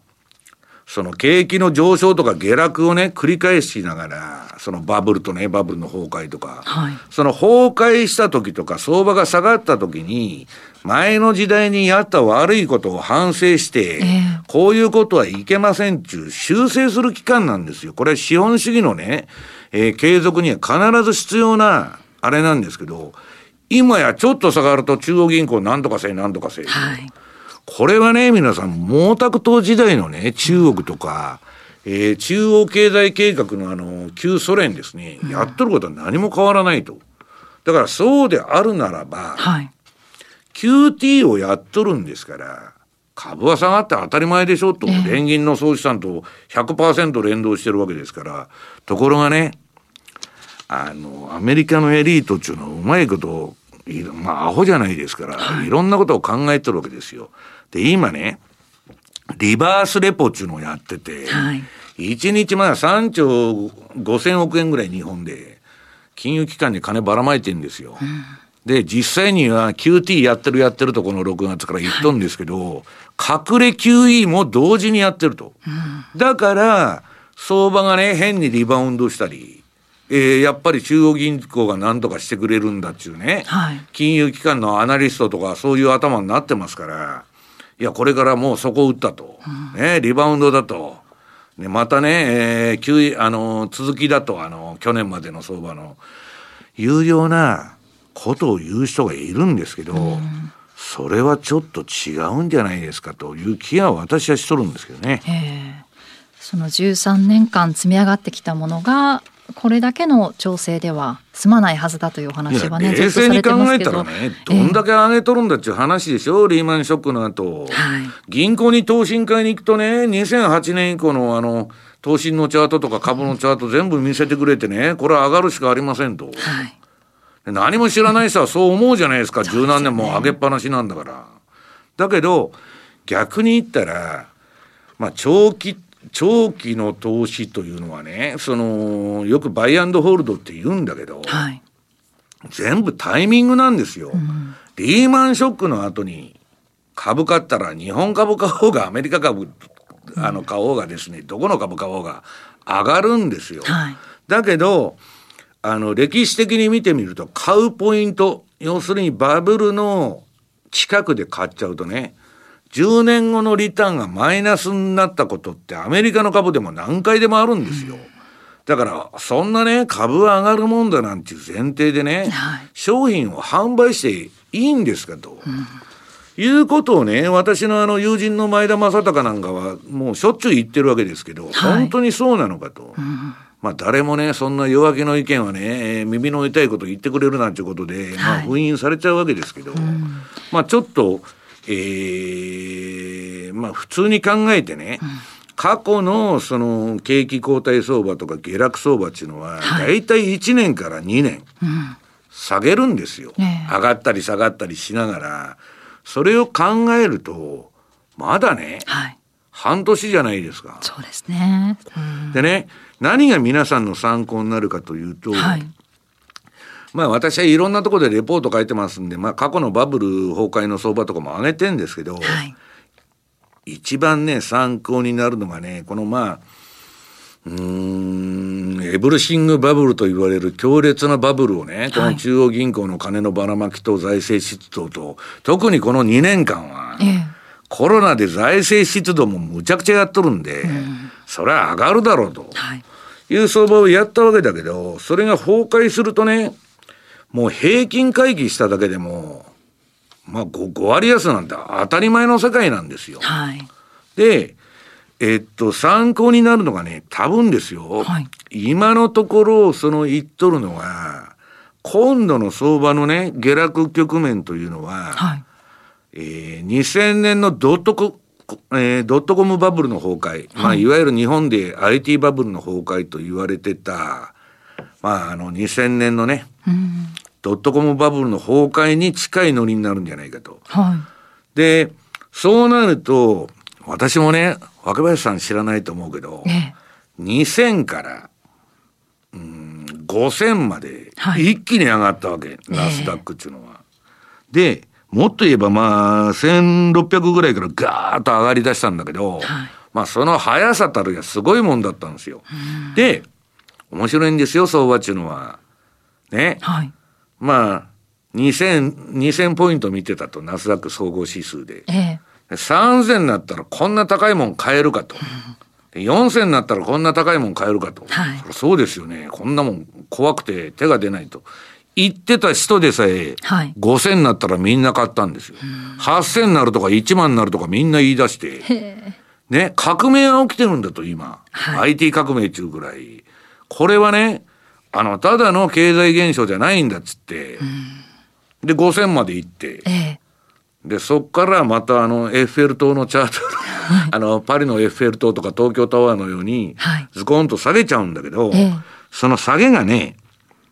最初一撃目は下げ3波でドスンと来るんですよ。はい。ABC の形で下げて、で、そこを打ったっつって、今、今と同じような状況ですよ。もうそろそろいいとこまで下げたぞと。はい。ね。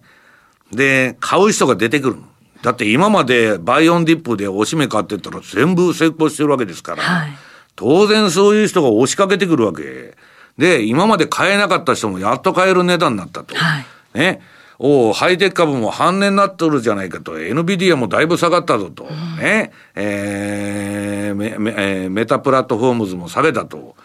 買いやつって入ってくるんだけど、はい、そこでナスダックも当時戻したんですよ。ええ、戻りのまあ B 波っつうんですけどね、下げ3波で下げた後、今度下げ3波で上げたんです。うん、それで、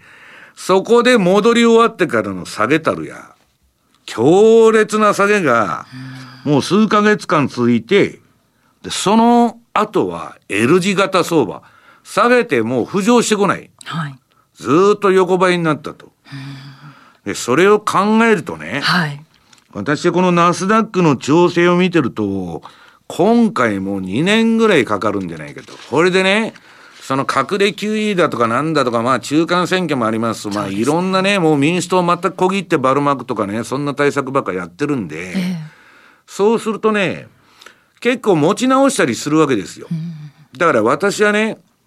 強烈な下げというより、なんか戻したり、ああの上げ上げたりでさね下げたりあの振りながら下げていくんで、はい、一番まあ立ちが悪いというかね、被害が大きいというかね。いやいや、売ってやれ、買ってやれになって、ね、バズらのいいとこ買ったり売ったりしてると、えー、とんでもないことになるんじゃないかというのが、えー、私のね、えー、見立てなんですけどね。はい、要するに、あい、えっと、リーマンショック、世界金融危機っていうのは何だったかっていうと、はい、民間の企業、まあ AIG ですよ。AIG とか、まあ、リーマンとか、まあ、飛びそうなとか当時たくさんあったんですけど、はい、で、そこがダメになって、その人たちの借金をね、散々バブルで踊ってて、儲かった儲かったっつってボーナス山ほどもろとるんですよ。うん、で、今度潰れるようになったらね、そういう金融機関何言ってるかっつったら、ね、FRB に助けてくれと。はい、ね、我々はね、自分の強欲を止めることができねえんだと。うん、で、もう、助けてくれと。行ってお願いしに行って自分たちの負債というか損失を移してもらったんですよ。はい、連銀のポートフォリオに。連銀がそれ買い取って。で、連銀は、それ買い取ってね、肩代わりしたわけ、民間の負債を。はい、で、そこからは自作自演相場で、まあ時間稼ぎしてね、PKO をやりながら相場支えながら金融緩和どっぷりやって、はい、で、その間に景気が良くなったらいいなと。うん、で、えー、買い取った資産も全部売却して資産を今やっとる QT ですよ。景気から、あの、うまくね、その、リーマンショックの、えー、負債を始末できればいいなと思ってたんだけど、今まだね、13年経って、QT6 月からやり始めたとこですよ。うん、で、あのアメリカのね、狂乱の不動産バブルの中で、はい、今年のね、前半までずっとリート買っとるわけですよ。うん、もうやっとることが異常なんです。はい、で、それがね、連銀の支えがインフレでね、今そんな、あの、できないから、利下げもできないし、量的緩和もできないし、どうやって若林さん、その乗り切るんですか？今回の場合はですよね、うん、しかもそのスタッフフレーションってところまで織り込まれていない全然まだねまあこんだけ株も下がってきたし、まあ地政学もいろいろあったり、えー、えー、物価が上がってるから不景気になるんじゃないのくらいの話でね、うん、その地政学という意味では本当にこの一日ですごくこうガラリと雰囲気が変わってしまうっていうことがあるんですもんね。でもう、その、世界中分断になっちゃって、アメリカもね、うん、バイデンのアメリカとトランプのアメリカみたいにもう、この前分かれちゃったわけですよ。はい、で、じゃあ今度また二人の一騎打ちになるかっつったら、今、そのアメリカの民主党も共和党も内部分裂で割れとるわけ。で、えー、世界を見るとですね、はい、反米と親米と分かれちゃって、うん。で、世界の人口で見たら、親米なんていうのは30%ぐらいしかおらんわけですよ。はい、西側のね、一応その NATO とかそういう、まあ日本とか、うん、アメリカの言うこと聞く連中っていうのは、はい、まあ3割から35%ぐらいですよ、人口で考えたら。えー、それでね、そのかってはね、えー、G5 でなんか談合したら全て決まったとかそういうあれなんだけど、はい今や、もう米国は大国でも何でもないんです。落ち目の帝国なんですよ。はい。で、中国がそこでのし上がってきたり、インドがのし上がってきたりね。あるいはロシアは経済大国ではないけど、えー、軍事大国なんですよ。だから、私はね、ちょっとその制御ができない、えー、状態に、まあ世界のね、地政学リスクっていうのはなってるんじゃないかなと。うんいうことなんですよ。で、このね、その、これだけその株が下がったとか言ってね、今年の前半、はい、大騒ぎしてるんですけど、ええ、実はね、皆さん、ビックス指数って、せいぜい30代までしか上がってないんですよ。うん、で、あのコロナの時はね、はい、85近くまでいっとんですよ。で、リーマンショックの時も90ぐらいまでいっとんですよ。半分にもいってないですもんね。いってないんですよ。で、それはね、まあこの前エミン・ユルマズさんと喋ってたら、これは操作されてるんだった SP500 のね、ボラティリティが上がらないように操作されてるんだと、まあゴールド相場と同じで、はい、で、まあそれは操作されてるかどうかわからないんですけど、このね、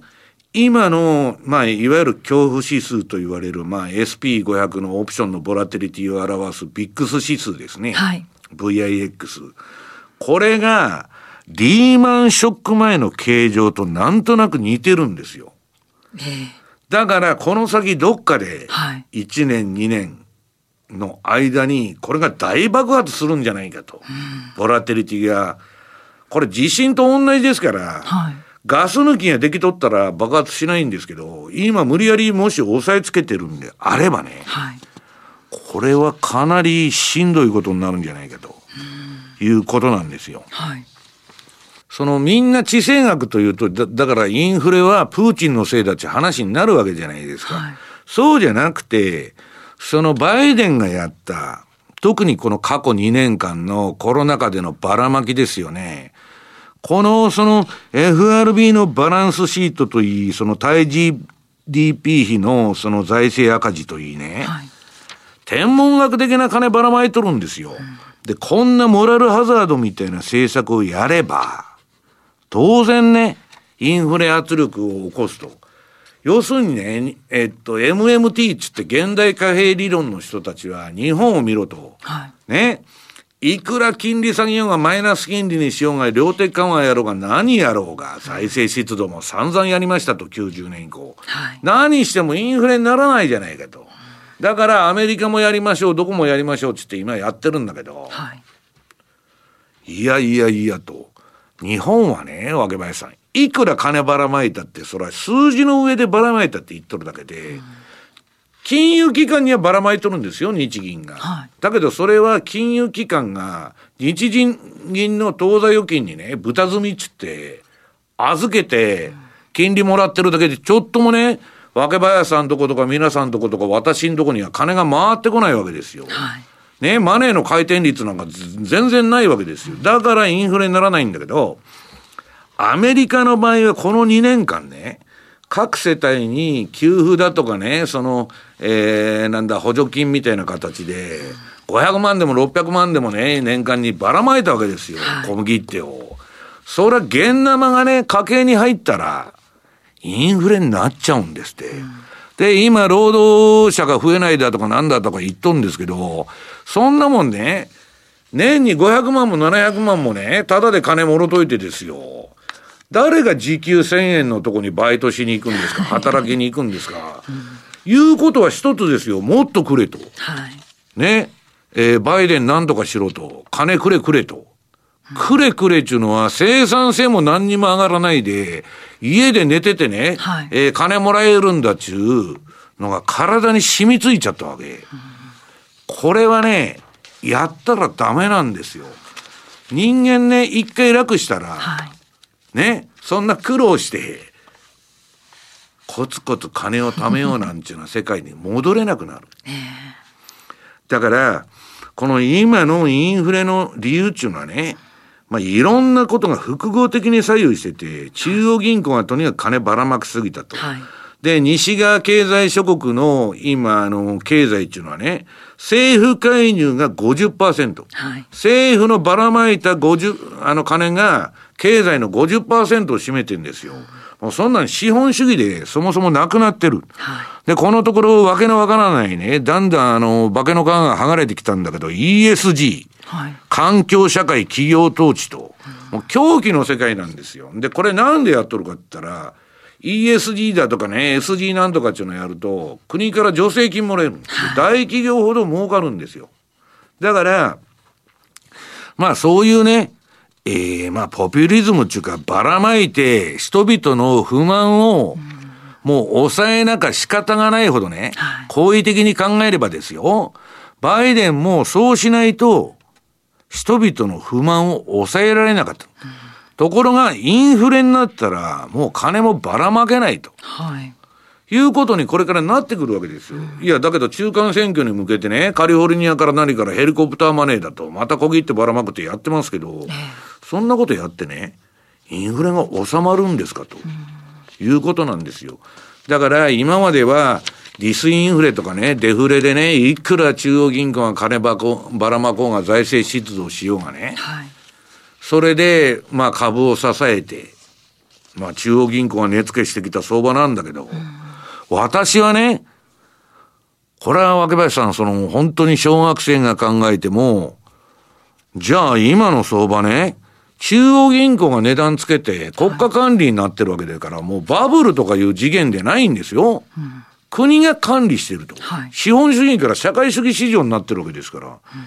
だから、次はね、少なくとも利下げ。はい、これがないと上がらないでしょうと。うん、金利上げとるうちは。はい。それが常識値を思うんじゃないですか。だけど、株式市場の人たちはね、ま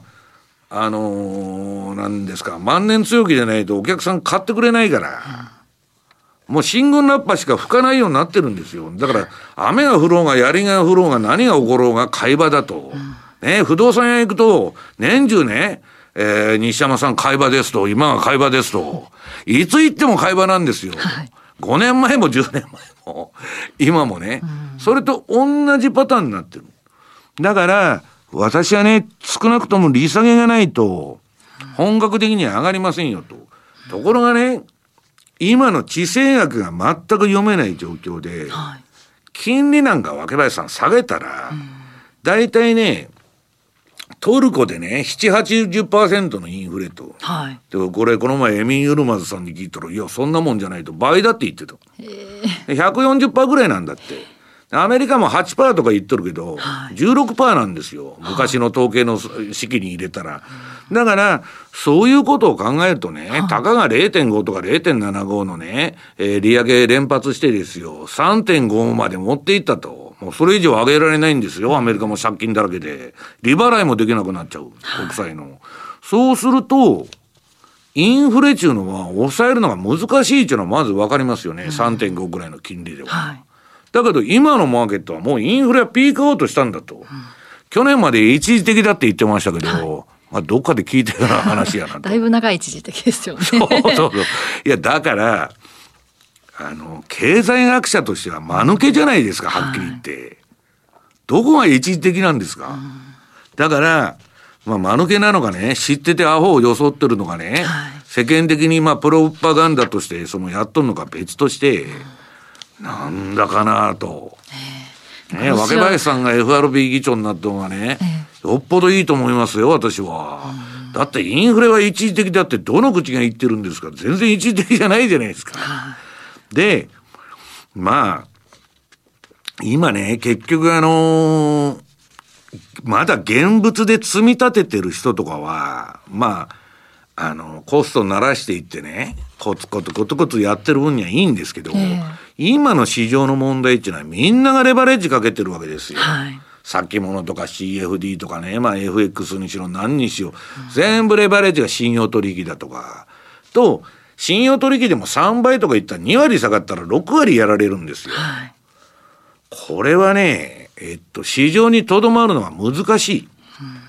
だから、まあ先ほども言ったんですけどね、今あの、この前あの、シラーさんが出してるケープって言って、まあ、シラー PER っていうのは何かというと、景気循環調整後の株価収益率。はい、これがね、去年アメリカで35倍まで上がったんですよ。はい。35ということはね、10年後のリターンっていうのは理論的にマイナスになっちゃうわけ。10年間その35倍で買うと。うん、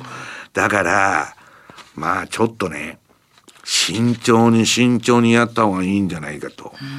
で、まあ、かつてのね、うんと株の調整というのはね、一番下げたのは1929年の世界大恐慌。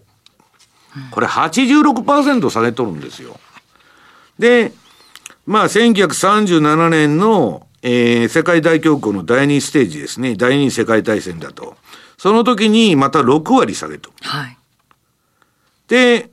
3位が記憶に、まあ、あの、知ってる人も多い、あの、リーマンショック、世界金融危機ですね。はい、GFC と呼ばれる世界金融危機で56%。うん、少なくともね、インデックスで今そのぐらい下げないと、はい、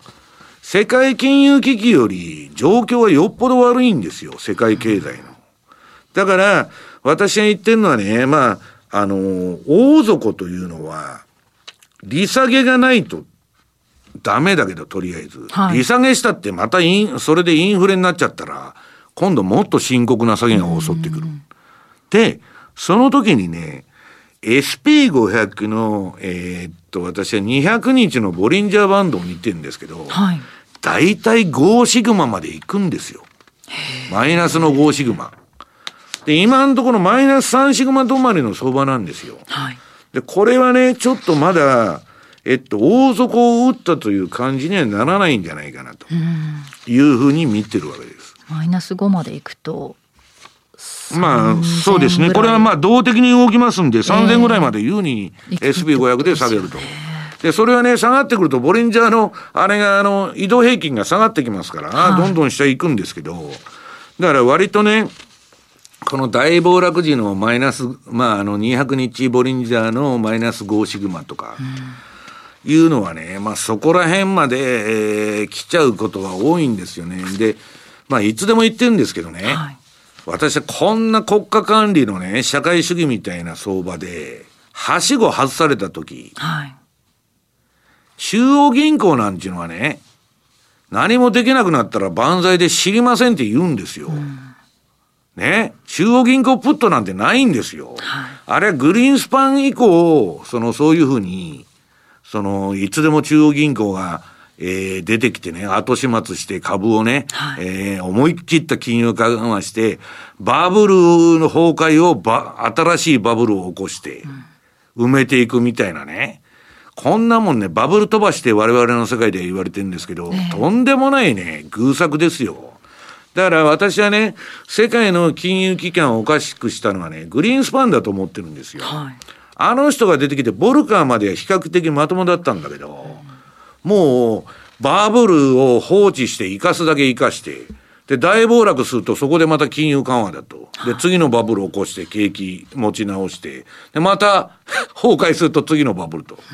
だからドットコムバブルが崩壊して今度不動産バブルを起こして、それがね、サブプライムの不動産ローンのあのリーマンショックの不動産バブルですよ。うん、それが崩壊したらね、今中央銀行バブルでしょ国家管理の。はい、で、中央銀行バブル崩壊したらね、若林さん、損の付け替え先がないんですよ。はあ、それ最後のアンカーだったわけですから、中央銀行が民間の損肩代わりしたと。どこに損持ってくるんですか？国民に決まってるじゃないですか。ということは、投資家がかなりの損を被る可能性が非常に高いってことですよ。だから、まあ私はね、バブル相場につぎ込んで、ね、まあ個人投資家がつぎ込んでいい金っていうのはね、ねもう失っていい金、もう全部なくなっていい金だけにし,、えー、しといた方がいいと、はい。もうブームとかね、流行とかでやったら、必ず長期投資してもリターンが下がっちゃうんですよ。うん、だから、えっと、自分のその人間のね、えっと、投資できる期間というのは、はい、理論的には定年まで。うん、その現役世代を自分が退いてね、はい、仕事を辞めるまでなんですよ。ね、仕事を辞めてからね、ものすごいレバレッジかけて、勝負してたら一文なしになっちゃう可能性高いんで、定年までなんですよ。はい、だから、そうするとね、期間っていうのはね、まあ人によって若い人だと30年、40年あるし、まああと10年しかないとかいろんな人が いると思うんですけど、はい、まあ、若林さんはまだもうちょっとあの時間がありますから、長期投資もできるんですけどね。まあいつまで働くかにもよりますけどね。そうそうそうそう。だけどね、まあ、それを考えると、やっぱりその10年から15年に大きな下げっていうのは必ず来てるわけだから。はいそこで買わないと、長期投資にならないんですよ。さっき言ったように、シラ PR35 倍で買って、買ってると、理論的には10年後のね、えー、リターンがマイナスになる可能性もあるし、はい、買って、買う位置によってはアメリカ株のね、あれほど右、右肩上がりの相場でも、マイナスになってる人たくさんいるんですから。だって、あの、で、レバレッジかけてますからね。はいなリーマンで50万、あ、50%下がったって言っても、レバレッジ2倍でも全部失ってるわけですよ。はい、だから、相場っていうのはね、うん、えー、っと、金持ってったら皆さん誰でもできるんですよ。うん、すごいハードルの低い世界なんです。そうですよね。まあ、言ったらね、医者の免許持ってないで手術するようなもんですよ。はい、だからそれはね、非常に危険な行為だというふうに思うんですよ。その10年に1回はそういう大きな下げがあるっていうずっとこう見てきてタイミングを見計らっていざっていう。いやだから長期投資もね、バイアンドホールドだとかなんだとか言うんですけどそれはレバレッジをかけない場合で、はい、全くレバレッジかけない現物でね現金で レバレッジ1倍で買ってでコツコツコツコツっていうのはまた別の話なんだけど、えー、まああの私はいかなるその長期投資であれ短期投資であれ、うんタイミングだと思うんですよ。はいで、あのウォーレン・バフェットでさえね、うん、彼が一番長期投資家って言われてるわけでしょ、はい、その世界の投資家で。しょっちゅう損切りばっかしてるじゃないですか。もうダメだと思ったらね、大体1、2年以内に売っちゃうんですから、あの人も。はい、だから、やっぱりね、えっと、こういうその、いびつなね、モラルハザードの、その、慣れの果てのね、このバブルが今 QT によってね、どうなるか分かんないと。私も分かんないんですよ。だから、こんな相場ね、誰も経験したことないんですよ。ただのバブル崩壊ならね、私もブラックマンデー以降何回バブル崩壊してるんやっちゅうくらい、なんとか危機、なんとか危機と。はい、なんか数えるほど、あの、体験してきましたけど、うん、今回のこの国家管理相場っていうのは初めてなんですよ。いわば西側資本主義が社会主義になっちゃってるわけですから、誰もね、経験したことがない。うん、だからそれにね、はい、まあその、入っていくわけですから、市場に参入するっていうことは、相当防御というのを固めないと、うん、もう何ともならないんで、何をすればいいかというのは、もうとにかく例えば買ったと同時、あとは売りでやられる場合もあるんですよ。調子に乗って売ってると、ものすごいリバウンドで戻って、飛んじゃったっていう人もたくさんいるわけですよ。だから、売るにせよ、買いに、買うにせよ、ポジションを取ったと同時に必ずストップを入れると。い、うことをしないとね、まあ、ちょっと危なくてしょうがないんじゃないかなという気がしそううんですけどね。西山さんがこれまでにも何度かご紹介されてきたあの大きな帝国のサイクルっていうのがいつもこう、うん、頭に浮かんでくるんですけれどもあの最近で言うとスリランカが破産っていうニュースが、はい、私の知人もあるんですよ、えー、あのまああの誰とは言いませんけど有名になっとる一族がね、まあ賄賂経済みたいになっててどうのこうのと、まあスリランカちょっと皆さんあの紅茶でね有名なんだけど、えー、まあ要するに今ねもう暴動みたいになってて。まあ、あのね、結局、過剰な借金しちゃった慣れの果てなんですよ。うん、ね、結局そうやってこう、また、まあ、ニューワールドオーダーじゃないですけど。日本人もみんな世界中勘違いしてるのは、政府が借金する歳出でしょ、はい、収入もないのに、収入以上の予算組んで、国債で借金して、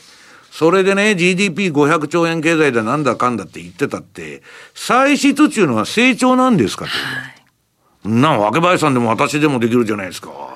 ばらまいただけ金を GDP は1ばらまけば1上がるんですよ。日本はそれ上がってないって言われてる。普通は金1ばらまけば上数効果っていうのは経済にあってね、はい、いろんなとこに波及してもっと成長するはずなんだけど、まあそれがね、30年間なかったのが日本なんですよ。ね、というこういう大きな歴史観で見るとここ1年2年の調整では、ね、今一番気をつけないといけないのはバイアンドホールドバイアンドホールドと、うん、ほったらかし投資ほったらかし投資ってね勉強もしないでね、はい、ラーメンの作り方も知らずに、えー、ラーメン屋になろうみたいな人が増えてるわけですけど、えー、そのバイアンドホールドっていうのはね、えー、ロビン・フッダーでも去年までうまくいってた相場が上がってるうちは正解なんですよバイアンドホールドが。いつでも。はいただ、アルケゴスのファンみたいに何兆円金持ってたってたかが3日で全部失うというのが相場なんです。だから、すべからく相場っていうのは何かって言ったらタイミングのねゲームであって、あとはストップロスなんですよ。もう損がその人の実力で儲けっていうのは運なんです半分は。だから皆さん損しないようにですね。気をつけて相場をやっていただきたいということですね。すね下半期も心して臨まなければというところですね。はい。はい、ということで西山さんどうもありがとうございました。ありがとうございました。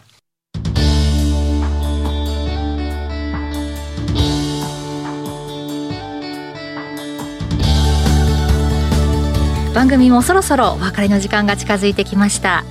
えさてここでプレゼントのお知らせですラジオ日経リスナー感謝祭では抽選でアマゾンギフトカード3000円分などが当たるプレゼントを実施しています。ご応募は Web 限定。詳しくはリスナー感謝祭特設ページをご覧ください。締め切りは7月26日です。そして毎週月曜日から金曜日午後2時30分からのザ・マネーのレギュラー放送もお聞き逃しなく。ということでここまで進行桶林理香でした。この後も引き続きラジオ日経リスナー感謝祭でお楽しみください。